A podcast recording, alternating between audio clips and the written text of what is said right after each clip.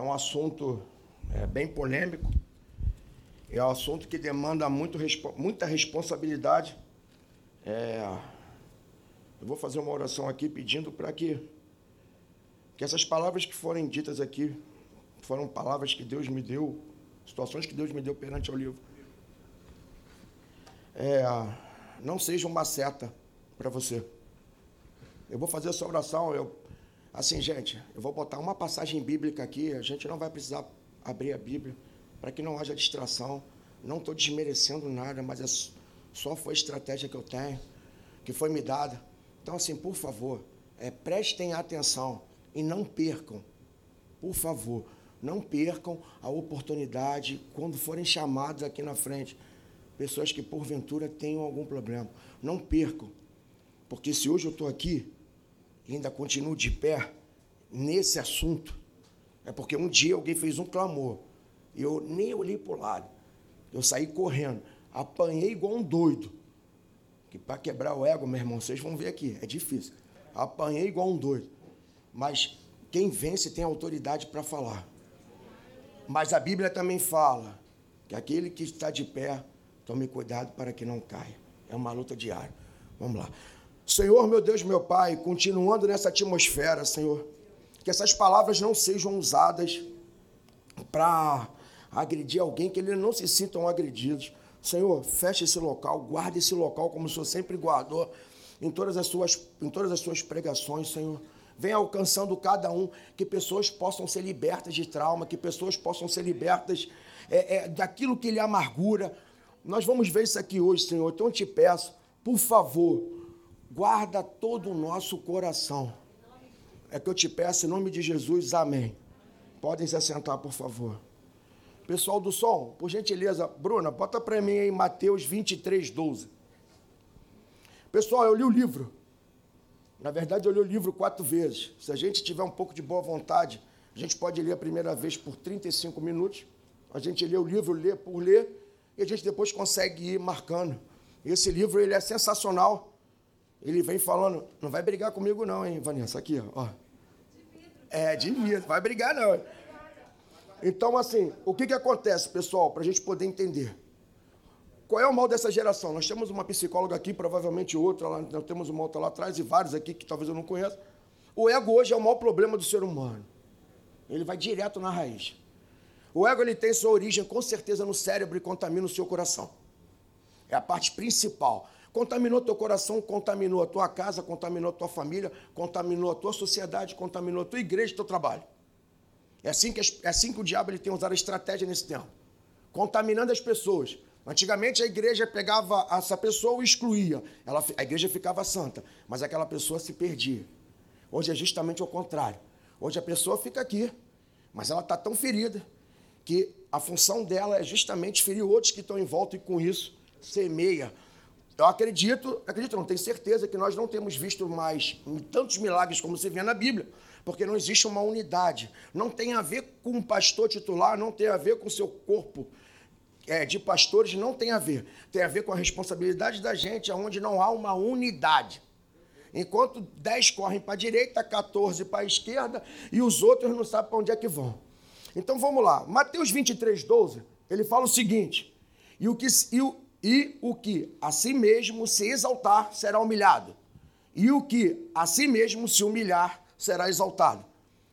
O que, que eu tiro dessa palavra aqui? Uma palavra introdutória. O ego, ele tem um grande poder de nos afastar de Deus. Por quê? O ego é como se fosse a nossa carne. Na verdade, é a nossa carne. Mas de uma forma é, mental, é como se fosse uma carne. E o ego. É. Peraí. Então vamos lá, desculpa. Devemos obedecer à Bíblia e a consciência de que o nosso ego não é nada. Deus se opõe aos orgulhosos, mas concede graça aos humildes. O nosso Deus deve sempre prevalecer numa guerra entre o nosso ego e Deus. Por que eu estou falando isso para vocês? É muito fácil a gente pregar por coisas que a gente não vive. Eu não estou falando porque tem situações que Deus manda o pessoal pregar. Não é disso que eu estou falando. O que, que acontece? Por que, que eu botei essa passagem de Mateus? É, eu não sei se alguém da antiga aqui conhece a palavra cabotino. Alguém sabe o que é? Então, cabotino, na linguagem do meu pai, era um cara completamente cheio de marra na linguagem atual. Então, quando eu era garoto, prestem bem atenção, meu pai trabalhou 35 anos na polícia. Eu nunca vi meu pai puxar uma arma e nem dar uma carteirada. A minha mãe resolvia grande parte da vida dela na oração, de joelhos. Então não tinha por que ter um filho como eu era, cheio de marra. Na versão do meu pai, cabutino. Tanto é que chegou uma época que eu jogava e eu ia para os jogos sozinho, porque meu pai não concordava com a postura que eu tinha. De humilhar os outros, de tripudiar, e alguma, de alguma forma até vilipendiar emocionalmente. Então ele não ia, nem meu pai, nem minha mãe. Então, dos 13, até quando eu joguei 22, 23, meu pai só viu um jogo meu, nunca mais foi ver. Por quê? Onde é que eu quero chegar com vocês? Para vocês poderem entender. Quando a gente tem como ego um Deus, você até vai ter umas vitórias, com certeza você vai ter. Mas a parte principal que nós não vamos ter é a presença de Deus. Deus ele não vai estar conosco. Sansão caiu pelo seu ego. Jonas não foi para Nívet pelo seu ego. o outro lado, numa primeira parte, numa primeira parte, Davi conquistou um exército. Que eu digo, ele foi, ele montou um exército que nunca perdeu uma guerra. Por quê? Pelo seu ego. Qual foi o maior? Qual foi o maior é, gigante de Davi? Nunca foi Golias. O maior gigante de Davi foi Betseba. Por quê? O ego dele desejou uma mulher. O ego ele faz isso com a gente. Nós temos o ego, o superego e o id. O ego é o que a gente quer fazer. O superego é que freia o ego e o id. Tá certo, doutor? É o que freia. Então prestem bem atenção. Todas as pessoas que não têm, todas as pessoas que não têm, eu vou explicar aqui, um ego perante a Deus, ela simplesmente ela não consegue viver em sociedade. Ela é uma pessoa completamente arruinada emocionalmente. E a função, ordem para vocês, a função de todo desgraçado é desgraçar a vida de alguém. Por mais que a gente não queira.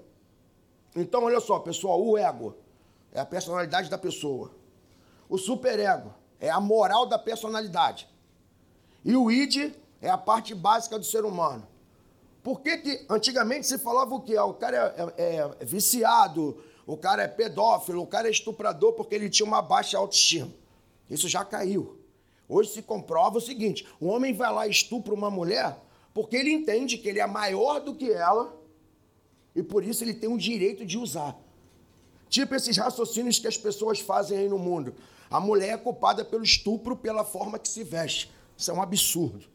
O cara se sente no direito de usar. Está errado.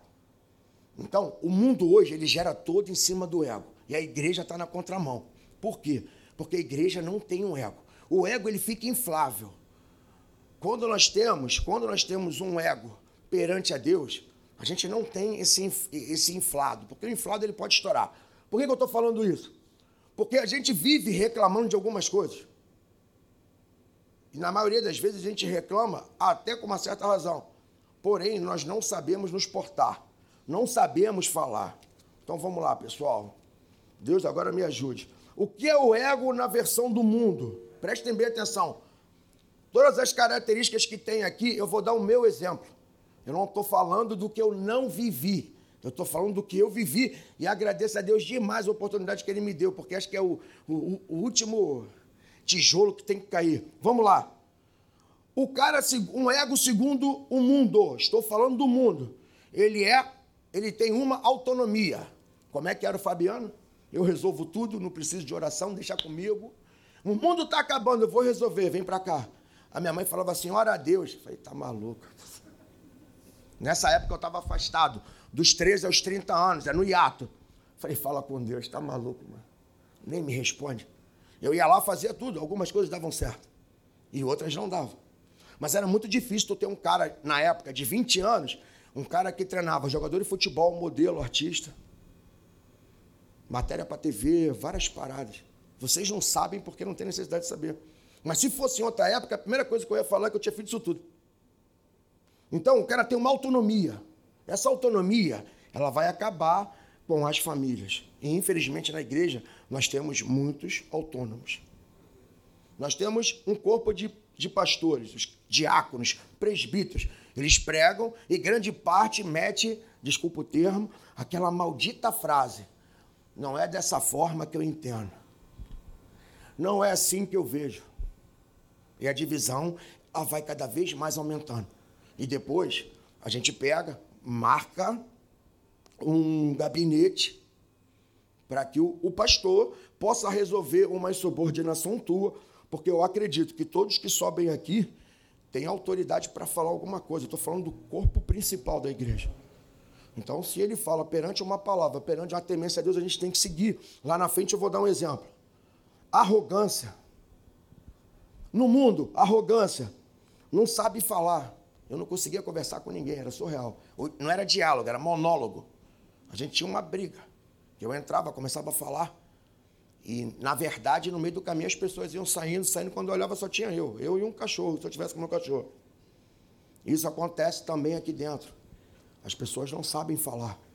Arrogância, arrogância não é só no meio da igreja. Arrogância é quando você vira para tua esposa e fala assim: olha só, ela te pede algum dinheiro, enfim. E você vira e fala assim: para que, que tu quer? Uma. Não, calma. Não, para que, que tu quer? Para que, que tu quer? É até fácil. Pior é quando vira e fala assim: ó, só sou eu que te sustento, eu dou dinheiro se você quiser. Tem um exército assim. É isso aí, queima ele. Então, mas tem uma galera assim. É por isso que hoje a igreja atual está doente.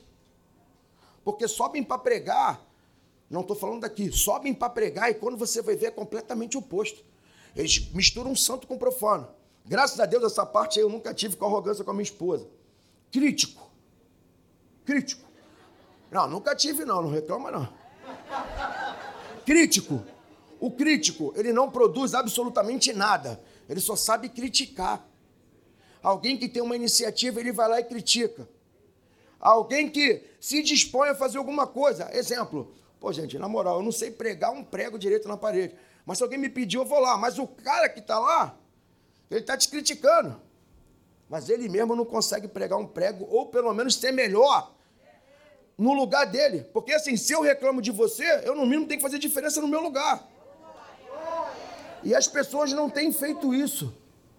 Parece brincadeira. O que eu estou falando aqui não é que ninguém não conheça. Todo mundo conhece o que eu estou falando aqui.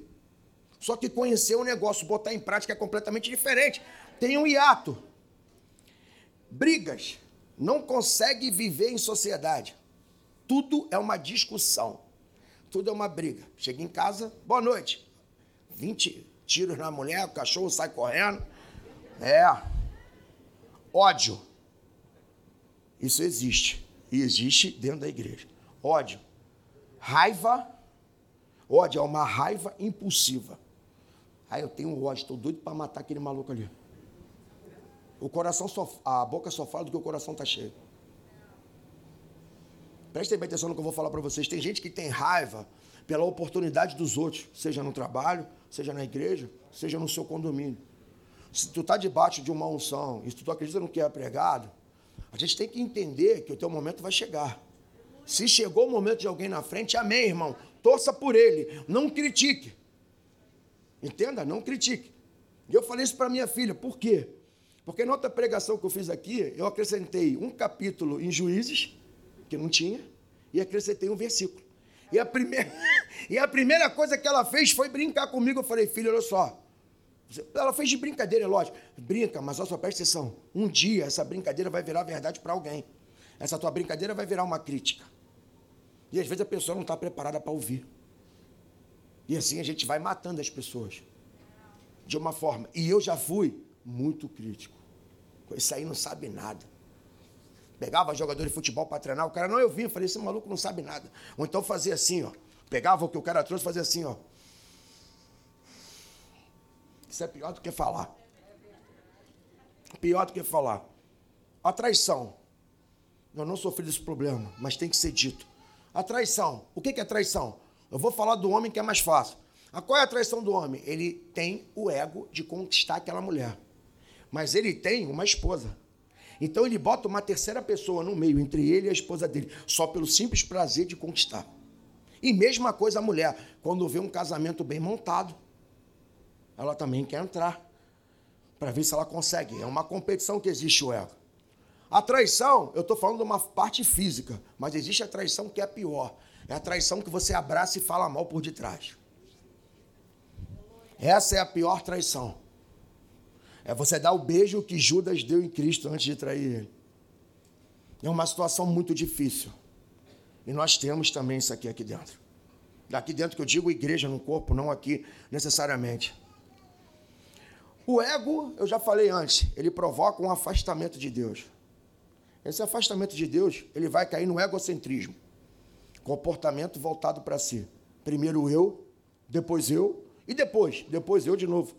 Um exemplo de egocentrismo. Quando eu casei, eu, eu particularmente, a Ana sabe disso, eu não queria ser pai.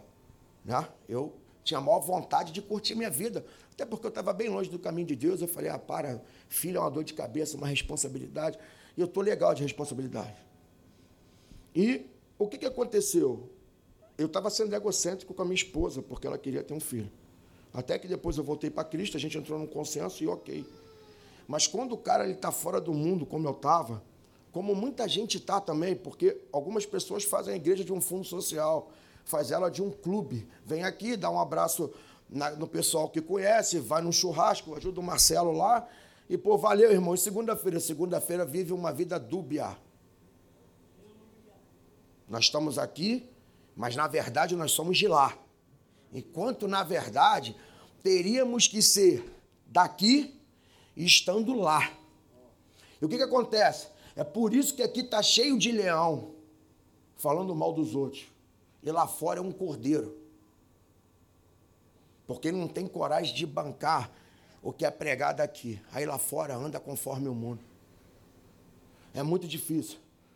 Você começa a ver a atitude de determinadas pessoas, tu fala assim, pô, isso não pode ser crente. Ou se é. E um detalhe para vocês. Quando eu tinha 13 anos de idade, que eu desisti do evangelho, eu fui embora. Por quê? Todas essas características aqui iam sujar quem queria ficar limpo. Iam sujar quem queria seguir uma vida de santidade se esforçando. Depois que tu desenvolve o egocentrismo, você vai desenvolver o egoísmo, que é o amor exagerado aos próprios interesses. Então, assim, não me interessa que o pastor Roque precise de uma ajuda. Cada um com a sua cruz, eu não tenho nada a ver com isso. Fabiano, preciso de uma ajuda. Pô, André, se vira aí. Eu não posso te ajudar. Não quero nem saber. Isso aí você arrumou, isso aí você resolve. O orgulho ele tem um braço. E esse braço a gente pode considerar dois braços e duas pernas. Que se, perdão, o ego ele tem o orgulho que é um braço e duas pernas. Quando a pessoa chega a desenvolver essa parte, né? Eu dividi por parte. Quando ela chega a desenvolver essa parte, verdadeiramente, ou Deus te resgata, ou tu vai pegar o elevador para o segundo andar. Não tem jeito. Não tem para onde correr. Orgulho, ele desenvolve em você o quê? Você não perdoa. Você para de falar com a pessoa. Essa é a matemática do diabo. Se alguém tem um chamado e por algum motivo, seja qual for, e sair da igreja, não vou entrar aqui em, em assuntos, não é o caso, o diabo ele começa a te isolar. E se você foi exatamente, prestem atenção, eu vejo dessa forma. Davi, ele foi expulso. Ele teve que fugir. Mas ele tinha Deus na vida dele. Então ele foi para um lugar, uma caverna, só tinha bandido. O que foi que ele fez? Ele influenciou aqueles bandidos. Quando a gente sai daqui machucado, fragilizado, enfim, lá a gente não consegue contaminar ninguém, a gente é contaminado. Isso foi exatamente isso que aconteceu comigo. Eu adquiri é, vícios que o mundo me deu e que achava comum, porque o ego ele é a carne. Então você critica a iniciativa de pessoas porque você não consegue fazer. Você acaba com o seu casamento. Quantos casamentos acabam? Porque as pessoas não sabem dialogar. Quantos casamentos acabam, inclusive na igreja? Porque as pessoas não sabem administrar o seu próprio ego. Ela não pode, ela não pode, desculpa, ela não pode falar comigo assim. Nem, nem ela pode falar comigo assim. Enquanto a Bíblia ele prega completamente o contrário. Ah, ok, me separei, ok, irmão, cada um. Não se esquece. A questão não é essa. A questão é que eu acredito, se a gente acredita em restauração, se a gente acredita em milagre, a gente tem que acreditar que o ser humano, quando ele se converte, o ego acabou. Quem acredita em restauração tem que saber ouvir. Quem acredita em restauração tem que saber falar. Quem acredita em restauração tem que saber conversar. Quem acredita em restauração, o ego, você tem que matar. Quando você mata o ego, você abre mão em prol do que está escrito na Bíblia. Esse livro, esse livro que nós lemos, ele dá exatamente, ele cita Paulo em várias passagens. Eu não quis, eu, eu li o livro, fiz e, e montei para vocês terem a noção do que é, porque senão a gente fica falando muito em, em Bíblia e a gente às vezes não tem ninguém como exemplo. Então, já que não tem ninguém como exemplo ruim, então vai eu mesmo. Não, olha só, preste atenção. A primeira vez que eu subi aqui para pregar, eu não queria. Não queria. Eu vou te falar que eu já dei palestra para 720 pessoas e quando eu cheguei aqui eu queria ir embora. Eu estava. Tanto é que eu inventei mais um versículo, mais um capítulo. Mas quando eu desci, parecia que muita coisa que fizeram comigo tinha ficado no altar, entende? Então, isso aqui que está sendo feito, na verdade, é para alertar vocês, mas eu estou sendo abençoado. Então, vamos lá, olha só. O que, que acontece? Você acaba com o seu casamento e você cria problemas. Se a gente perguntar aqui para os pastores, para os presbíteros que fazem gabinete, quantos problemas poderiam ter sido, sido evitados? Pelo simples fato de você não saber ouvir. O simples fato da tua mulher querer A e tu querer B. São dois tipos de educação. O meu casamento já teve para acabar, acho que umas 500 vezes, lá atrás. É, é. São 23 anos, gente. Vocês acham que eu não vou para o céu? Brincadeira. Prestem bem atenção. Meu casamento já teve para acabar. Mas por que, o meu casamento teve para acabar? Porque eu não sabia ouvir. Eu não sabia falar. Não adianta você botar dinheiro dentro de casa, dar uma vida de rainha para tua esposa, fazer o teu melhor. Se você não sabe ouvir, se você não sabe dialogar, se você não sabe escutar, se tu não engole um, um, 50 mil sapos, vai acabar, pô. Você vai criar problemas infelizmente, depois tem perdas que são irreparáveis. Vão perder para nunca mais voltar. E a gente não vai poder resolver isso. Não adianta fazer jejum, não adianta fazer oração, porque tem perdas que foi responsabilidade tua. Eu acredito que Deus pode fazer todas as coisas, mas também você tem uma responsabilidade. Se faz de vítima. Gente, prestem bem atenção. Você, você passar por um problema difícil, você ter perdas, como a gente está tendo na pandemia, ok. Você ficar triste, você um dia querer ficar sentado, como já aconteceu comigo, eu perdi muita gente, muito amigo. Se um dia não queria atender o telefone, ok. Mas achar, ah, Jesus, eu sou um coitado, gente, é um espaço muito grande. A gente canta aqui tanta coisa que vai pular muro, que vai rodear, que vai fazer, que vai acontecer. Daqui a pouco a gente começa, ah, eu sou um pobre coitado. Eu sou isso. Na verdade, você não é um pobre coitado, é teu ego que foi ferido. Entende? Quando alguém, exemplo, assim, é, foi uma parada muito clara para mim isso. A gente sempre ia numa festa de um coral, de uma igreja. Né? A gente era sempre convidado, eu ia lá para assistir. Uma certa vez eu falei, não vou mais assistir. Mas, André, por que tu não vai mais? Eu falei, porque só criticam um cara que estão fazendo aquilo. E por outro lado, o cara se fazia de coitado. Aí tu imagina, irmão, o coitado com os críticos. Pô, velho, na moral, olha só. Entenda bem, a minha esposa está de. Assim, eu não estou fazendo apologia à pandemia, eu acho que foi, meu irmão, uma desgraça. Mas o que eu falava para minha esposa é o seguinte: se eu canto, eu tenho que viver.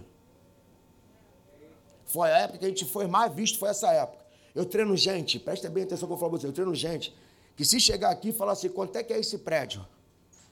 Toma. Os caras ligavam para minha casa para falar assim, Fabiano, tá precisando de dinheiro? Não. Como assim, irmão? Tua empresa fechou, tudo fechou. Mas eu não estava mesmo. Falei assim, irmão, tu lembra que tu me pedia para orar por você de manhã? Tu lembra que tu me pedia? Lembra? Então, eu estou mostrando para você que não há situação melhor para ter milagres no momento do caos. Ok, você teve medo? O medo é puxado pelo ego. O ego ele sinaliza para você o seguinte: a gente vai morrer, eu vou ficar com fome. Você esquece de Deus. Mas um cara, uma pessoa que desenvolve o ego, não que você não possa desesperar, porque eu me desesperei também. Calma, não tem super crente, senão tem um super ego. Não é isso que eu estou falando. A gente pode se desesperar, mas a gente canta, ora, jejua, tem que fechar a porta, quer conversar com alguém, converse. Mas pelo amor de Deus, pelo amor de Deus, prestem atenção. Não converse com quem não produz absolutamente nada. Tem gente pedindo conselho de casamento e a pessoa que está aconselhando o casamento está um lixo. Como é que pode? Tem corpos aqui de, de oficiais. Aí você vai. Não que você não possa conversar com o teu amigo, você pode chegar lá e conversar. Eu converso com os meus amigos. Mas pelo amor de Deus, converse, que, converse com alguém que faça isso aqui, ó. Vem cá, vem cá, Marcelo. Pô, tá caído, irmão. Vamos. Vem comigo. Vem, vem. Não, mas eu não aguento. Vem, vem. É melhor do que tu conversar com alguém que faça assim, ó. Ó, desce, desce devagar. Menos um para encher meu saco.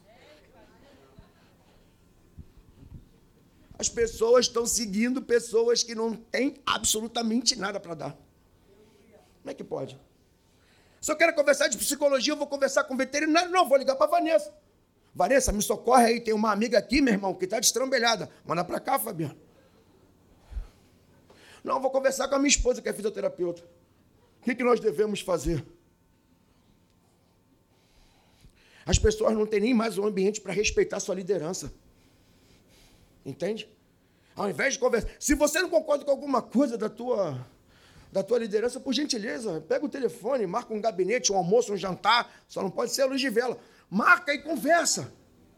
Mas não, para do lado e fala assim. Aí vou te falar, o Marcelo é muito chato, mano. No estacionamento. Aí ele ouviu. Ele ouviu. Com certeza ele é inteligente, mas vamos botar ele na situação que ele não fosse. Ele vai lá e replica. Aí o Fabiano falou que o Marcelo é chato e além de chato se veste mal. Eu não falei nada disso. E vai vendo. A fofoca, prestem bem atenção. Isso aí, quem faz muito isso é crítico. O problema da igreja hoje, a fofoca, ela só existe porque tem alguém para dar ouvido. A panela, a panela só existe porque tem alguém que nunca foi panelado. E cuidado, com a mesma medida com que te medirem, te medirão de volta. Eu deixei aqui, ó, o humilhado. Vou explicar para vocês o seguinte: alguém aqui já catou dinheiro? Peraí, não vou falar isso não. Um minuto, um minuto. Olha só. Se faz de vítima. Tem pessoas que querem atenção demasiadamente. Problema de ego. E, aí, Fabiano, tem treino hoje? Tem. Treina comigo há dois anos. E o treino vai ser aonde? Falei, lá no clube. Mas vai ser o quê? Falei, vai ser natação, irmão. Dois anos treinando comigo, sabe que eu treino na areia. Qual o tipo de treino? Não, Fabiano, ele vai puxando conversa. Gente, é, pode ser na praia, é verdade. Aí o cara, bom, irmão, se for na igreja, encaminha para o teu líder. Não tenta aconselhar, tem, não é preparado para isso. A gente tem pessoas aqui, além de ter psicólogos, mas tem os pastores, diáconos, presbíteros, enfim, que são feitos para isso. Pede ajuda. O orgulho, o orgulho, perdão, o orgulho, ele só pode ser preenchido por Deus. Todas as pessoas, o vazio que as pessoas têm de comprar um carro, de comprar, exemplo, a mulher. A mulher compra 50 tá, sapatos, só tem duas pernas, não é santopé. É verdade ou eu estou mentindo? Então, ó, isso aí ó, é o ego trabalhado. O que é ego trabalhado? Calma. O que eu falo não interessa para elas, porque elas compram. Elas sabem quem elas são. Eu não vi uma mulher reclamando. Eu falei para minha esposa, vai geral reclamar. Eu joguei, ninguém reclamou. Por quê? A opinião que o Fabiano tem não interessa. A pessoa que é resolvida, prestem bem atenção, a pessoa que é resolvida, a pessoa que é resolvida, ela consegue tranquilamente assimilar qualquer pancada. Quando eu falo resolvida, não é resolvida pelo ego de uma forma humana, como trata o, o, a linha de Freud. Não é isso. Quando você tem um ego que você, na verdade, você não tem mais, mas vamos colocar dessa forma. Um ego segundo, segundo o coração de Deus, para ficar assim que não existe isso. A gente não tem. Ó, usa frases. Exemplo, uma frase. A vingança, ela tem dois lados. Tem a vingança que você mata a pessoa, você bate, você faz a mesma coisa. Agora tem outra vingança. Fabiano, exemplo, pastor Alex, Fabiano, eu quero que você pinte a parede. Pastor, como é que eu vou pintar? Não, tu pega ali um exemplo, um pincel e pinta. Pastor, se for com, essa, com esse pincel aí, eu não vou pintar, não. Aí o que, que ele faz? Então, beleza, Fabiano, valeu, vou arrumar outro. Eu não entendo. Como é que existem reuniões dentro da igreja, reuniões de trabalho, que o cara vai lá, manda todo mundo fazer tudo e no final ele fala assim: não vou fazer dessa forma. Isso é ego. Isso é ego. Por que, que eu falei que o humilhado será exaltado? Eu já vou entrar na outra parte. Quantos aqui já, caiu, já caíram em algum lugar 20 centavos? Em moeda. Não é ruim catar moeda? Horrível, né? Agora vamos lá. Eu contei a parte boa da história. Seleção carioca, seleção brasileira universitária, treinava Deus e o mundo, dinheiro. Os caras pagavam personal para mim, prestem bem atenção. Eu estava afastado. Dízimo, nem pensar, esquece isso. Fora de cogitação. Os caras pagavam por semestre. Porque sabia que se viesse alguém pagasse mais, vai embora. É lei da busca e oferta. Então, assim, imagina, tu começa a trabalhar às 6 horas da manhã e dormir 10 horas da noite. Faz um cálculo aí para vocês aí. Bota um valor qualquer e faz um cálculo. Sabe o que Deus fez comigo para eu aprender? Vou explicar para vocês. Eu sempre falei para todo mundo que eu era muito inteligente. Eu sou. Eu faço a inteligência que Deus me deu, eu faço bastante uso.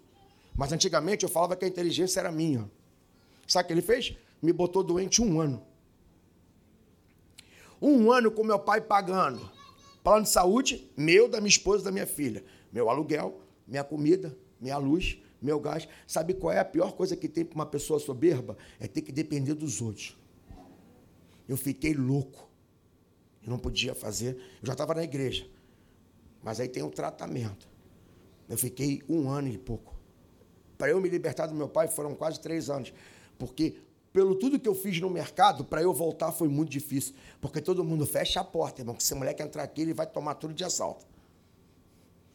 Eu lembro que faltava uma semana para o Natal. Eu recebi 5 mil reais, prestem bem atenção, recebi 5 mil reais. Eu estou falando o valor para vocês entenderem. 5 mil reais em nota de 50 jogada no chão. Pega aí, ó. O cara me pagou assim, ó. Tá ruim para vocês? Ninguém quer catar 30 centavos. Imagina tu pegar 5 mil caras jogando assim. Igual topa. Eu louco, querendo matar ele. Ué, mas eu não brinquei lá atrás com ego? Vocês acham que não tem custo? Toda ação compete uma reação, apesar de ser lei da física, isso também vale para o mundo espiritual. E meu casamento? O que, que o pessoal fala na rua? Quando o dinheiro vai embora, o amor sai pela outra janela, não é mais ou menos isso? Uma parada mais ou menos assim, segundo a minha versão. A minha esposa bancou. É. Sabe quantas vezes eu botei minha esposa para fora de casa para não passar fome, porque eu passei fome? Antes de pedir ajuda ao meu pai, que era um negócio para mim surreal pedir ajuda ao meu pai. Era, era quase desumano. Era mais fácil eu pedir ajuda para o diabo do que pedir para meu pai. Eu botei ela três vezes para fora de casa. As três vezes ela bancou, falou que não ia. Eu falei, pô, vai morar com teu pai? Leva a Ana. Vai para lá, deixa eu aqui sozinho, que esse problema não é teu. Esse tratamento é de Deus comigo. E eu vou ter que passar. Então prestem bem atenção. Foi numa um culto que não era sobre ego. Que eu abri mão da coisa que eu mais gostava. Meu sonho sempre foi estudar fora do país. Prestem atenção. Eu apresentei meu currículo. Meu currículo foi aceito para estudar, para fazer um mestrado na Rússia.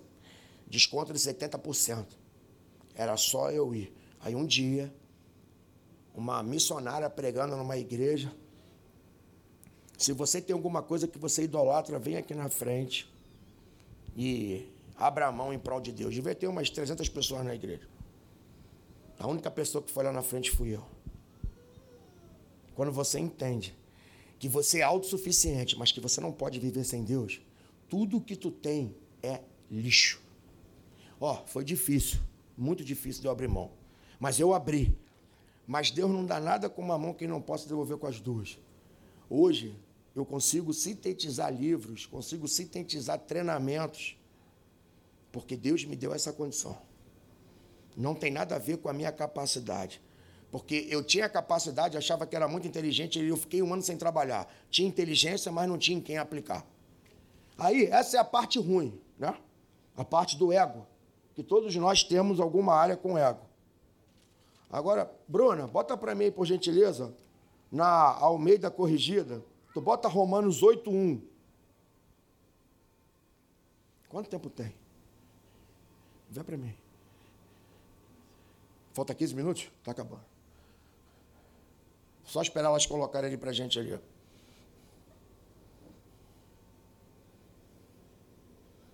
Romanos 8 e 1, Almeida revisada. É, mesma parada aí, isso aí. O, o importante é que está escrito ali. O importante é que está escrito ali. Relaxa. Olha o crítico. Tá vendo aí? Tá vendo aí? Tô brincando, tô brincando, tô brincando. Calma, calma. É uma brincadeira, calma. Pelo amor de Deus. É, é. Aqui, pessoal, presta bem atenção. Quando você abre mão do teu ego, tu tem o teu ego humano. Mas você entende que você com esse teu ego não vai para lugar nenhum. E eu não estou falando de céu, eu estou falando de vida na terra. Não vai para lugar nenhum, aí você cansa de apanhar, igual eu cansei de apanhar. O que, que você vai fazer? Você vai fazer aquilo ali, ó. Portanto, agora nenhuma condenação há para os que estão em Cristo Jesus, que não andam segundo a carne, mas segundo o Espírito. Quem é a carne? Eu entendo, para esse contexto, eu entendo como ego. Aí vamos lá. Apanhei muito, e vou te falar, não apanhei uma semana mês, não. Eu apanhei foi mais de três anos. Porque de vez em quando eu falava assim, quem resolve sou eu. Daqui a pouco vinha duas, três paneladas, eu ficava torto e ia. É, foi difícil. Presta atenção. Quando estamos em Cristo, o nosso ego não existe. Mas ainda, depois desse tempo todo, ainda faltava um pequeno tijolo para ele ir embora. Nós aprendemos a perdoar. Eu tinha um tio que eu não falava há oito anos por causa de uma desavença. Essa desavença tomou uma proporção que para o meu pai minha mãe, uma família toda parou de se falar por causa de uma desavença que se eu já tivesse com a mentalidade que eu tinha na época, hoje, não tinha acontecido isso. Oito anos sem falar com ele. Aí que chega a grande, a gente pode colocar dessa forma, não é uma troca de chave. Quando você respeita quem está pregando, quando tu respeita a tua liderança. O pastor uma vez pregou assim, eu não lembro quanto tempo foi, mas eu lembro que até hoje eu não esqueço. Você um dia já fez parte do seu do problema. Agora você vai fazer parte da solução. Aquela pregação é igual pegar o um microfone e jogar. Aquela ali explodiu na minha cabeça. Falei, cara, eu vou ter que ligar pro meu tio. E o ego fala assim, pô, mas tu estava certo, irmão. Para que que tu vai ligar? Pô, beleza. Acordei de manhã, a primeira coisa que eu fiz foi ligar pro meu tio. Meu tio, oi Fabiano, tudo bom? Falei, qual é, tio, beleza? Quem tá falando? Eu falei, é o Fabianinho, porque tem um tio meu que é Fabiano. Ele, Fabianinho, eu falei, ô rapaz, aconteceu alguma coisa? Eu falei, não, não, preciso conversar contigo. Mas a gente não vai brigar, não. Eu vou aí no teu. É, é, pra vocês verem como é que eu era. Ó, não vou brigar, não. Aguenta aí, escuta. Eu quero resolver esse negócio da minha família, eu quero resolver esse negócio do meu pai, cara. A gente criou. Não, mas pra mim tá resolvido. Não, não, eu vou aí. Fui lá, pedi perdão cara. Isso aí era impossível. Pedi perdão, preste atenção. Através da minha atitude, a minha família toda voltou a falar com ele. Deus moveu uma parada de uma forma tão grande que a gente conseguiu resolver. Mas por quê? Porque quando você abre mão do teu ego e tu escuta o que está sendo dito aqui de cima, meu irmão, tu só erra se tu for muito burro. Desculpa. Ó, não se ofendam, desculpa a franqueza. As pessoas, ó, preste atenção. Desculpa, as pessoas querem, olha só, as pessoas querem cantar, as pessoas querem pregar, as pessoas querem comprar um bom carro, uma boa casa, mas Deus não é só isso. Nós temos que ser o exemplo lá fora. Eu criticava, virei um incentivador. Se ele não sabe pregar um prego, eu posso ajudar ele. Eu posso ser maior do que ele mas eu posso ajudar ele. Cristo é muito maior do que a gente. Ele é o maior exemplo que ele deu, foi justamente esse. Vai, filho, vocês cansaram de fazer besteira. Tá bom, eu vou descer e vou ajudar você, meu irmão, que eu não aguento. Quem de vocês aqui, quem de vocês aqui, porventura, sai de casa de madrugada para ajudar alguém que você conhece e que você não conhece? Ninguém, gente. Ninguém, pô. Ninguém ajudamos. Exemplo, tem o, o negócio da molecada aí, qual o nome, Ana? Qual o nome? É o acampa. Beleza, acampa dentro. É o quê? Ah, beleza, irmão, vai ter a viagem da molecada. Aí eu falei com o pequeno assim, pô, pequeno, olha só, tá precisando de ajuda? Aí ele, pô, Fabiano, tô precisando de ajuda. O que, que tu pode me ajudar? Eu falei, pô, irmão, posso carregar uma bolsa? Para mim não tem caô. Carregar bolsa, é, é, carregar peso não tem problema para mim. Não, irmão, quero que tu faça tudo aqui. Em outras épocas, cada um com a sua cruz, irmão. A minha é de isopor. Quero nem saber. Se vira. A gente pode ajudar. Ou o evangelho não fala em ajuda. Só fala em carro do ano, apartamento, casa. Só fala, em, só fala em empregar, não fala em ter responsabilidade nenhuma. É, você pede a chuva, mas não quer conviver com a lama. Tem a parte boa e a parte ruim. Não tem jeito. Nos alegramos com iniciativas. Pô, não é bom tu ver alguém que tu um dia ajudou, tá lá no alto? Então por que, que não ajudamos? Deixa ele ir. Eu não tive essa ajuda. Alguém, eu domingo eu preguei para os jovens lá em cima. Eu mostrei para eles, a pregação era mais ou menos o que a gente tem aqui. Eu mostrei para eles como é que é bom ficar de 13 aos 30 anos fora da igreja. O que eu perdi.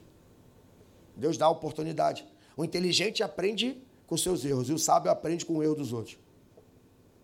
Por que, que a gente não ajuda? Não critico mais. Não existe crítica construtiva. Isso é o demônio que botou na cabeça aí. Olha só, prestem bem atenção. E olha que eu tenho as certificações, nós estamos uma psicóloga aqui, ela sabe muito bem do que eu estou falando. O crítico ele se coloca numa condição de comandante. Ó, eu se eu fosse você não faria isso. A gente tem que parar de criticar. Não tem como. Abençoar.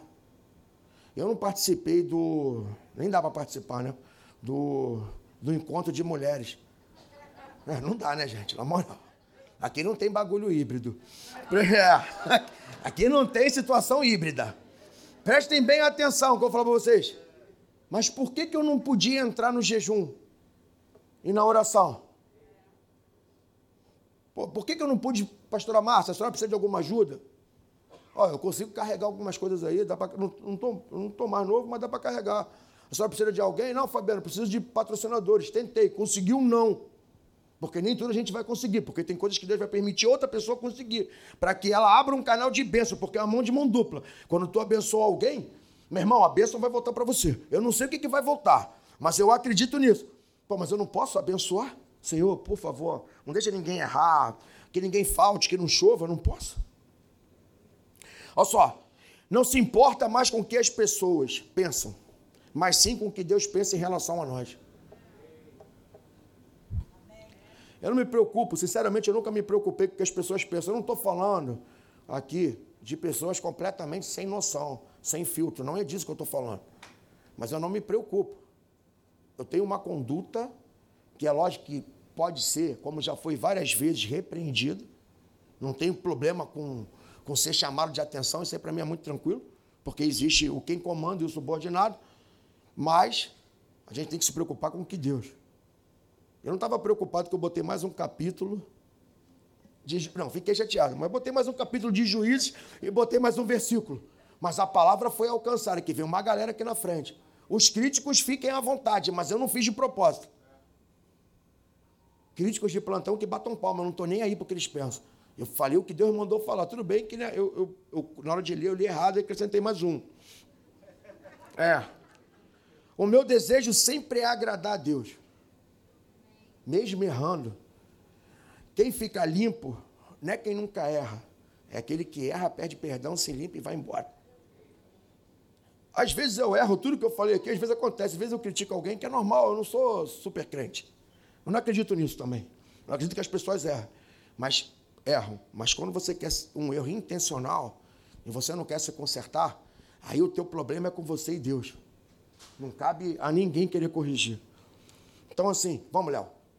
Olha só, prestem bem atenção que eu vou deixar um negócio para vocês aqui rapidamente para vocês não esquecerem. Isso aqui tem a ver com neurociência, não tem a ver com Bíblia. Mas pode ser um primeiro caminho para vocês, porque foi um primeiro caminho para mim. Se é para criticar, cale-se. Se é para buscar culpado, crie soluções. Se é para justificar é, erros, aprenda com seus erros. Se é para fazer de vítima, tenha atitude de vencedor. Pule esse muro. Se é para reclamar, dê sugestões. Se é para julgar pessoas, julgue a sua atitude. Eu vou chamar o pessoal aqui na frente. Olha só, gente, preste atenção. Eu vou participar dessa oração também, porque eu preciso dessa oração. Mas você que tem algum problema, você que fala assim, cara, eu não consigo perdoar aquela pessoa. Gente, isso não é o diabo. É o diabo também, né? Ó, não, desculpa. Não, é o diabo também. Mas preste atenção. A atitude de perdoar é sua, não é minha. Eu não queria falar com meu tio, mas eu tive a atitude. A pregação me gerou um sentimento. Esse sentimento me gerou uma ação. Que eu posso seguir ou não. Eu decidi seguir. As pessoas têm direito de errar, ninguém nunca vai acertar 100%. Eu falo para vocês que no meu casamento a minha esposa é muito mais inteligente do que eu. Também precisa nem fazer faculdade para descobrir isso. Por quê? Porque muitas vezes ela soube ouvir e ficar calada. No momento que não era nem para ela ouvir. E algumas coisas foram absurdas. Só para vocês terem uma noção do que eu estou falando para vocês. Uma vez ela gastou num telefone em 2003. A gente se mudou, Itaipuaçu, a mãe dela ficou lá, ela gastou 400 reais no telefone. Eu falei assim: isso é brincadeira, irmão. Eu trabalho igual um cachorro, ela trabalha igual um cachorro e ela gasta 400 reais no telefone. Você está de brincadeira, eu vou arrancar o telefone aqui de casa. Como se eu tivesse esse poder. Aí beleza. Lembra do primeiro versículo? Os humilhados serão exaltados e os altivos serão. Estou doente. Vontade de comer uma pizza. Não tem dinheiro para comprar pizza. O que, que acontece? A minha esposa, doente, a minha esposa quer comer uma pizza, abriu a carteira, contou moeda para eu comprar a pizza. Na hora, na hora, o Espírito Santo faz assim: lembra do que tu fez? Ei, ei, há tempo de mudança. Rasga esse ego. É um assunto muito difícil de lidar, é, não é fácil. Na verdade, eu nem queria estar aqui, mas aceitei o convite. Mas assim, prestem atenção. É, gente, é verdade. A gente tem que ser sincero. Eu não posso falar aqui no púlpito e falar que eu estava feliz de estar aqui. Porque esse é um assunto muito difícil de lidar. Mas a gente tem chance de, de se libertar. Se libertar de maus tratos de algum marido, da sua esposa, de alguma coisa que falaram para você, de alguém que você não fala. Vem aqui na frente. Pode vir aqui na frente. Não, não, se furta dessa oportunidade. Ah, o que vão pensar de mim? Não interessa. Mas não perca essa oportunidade.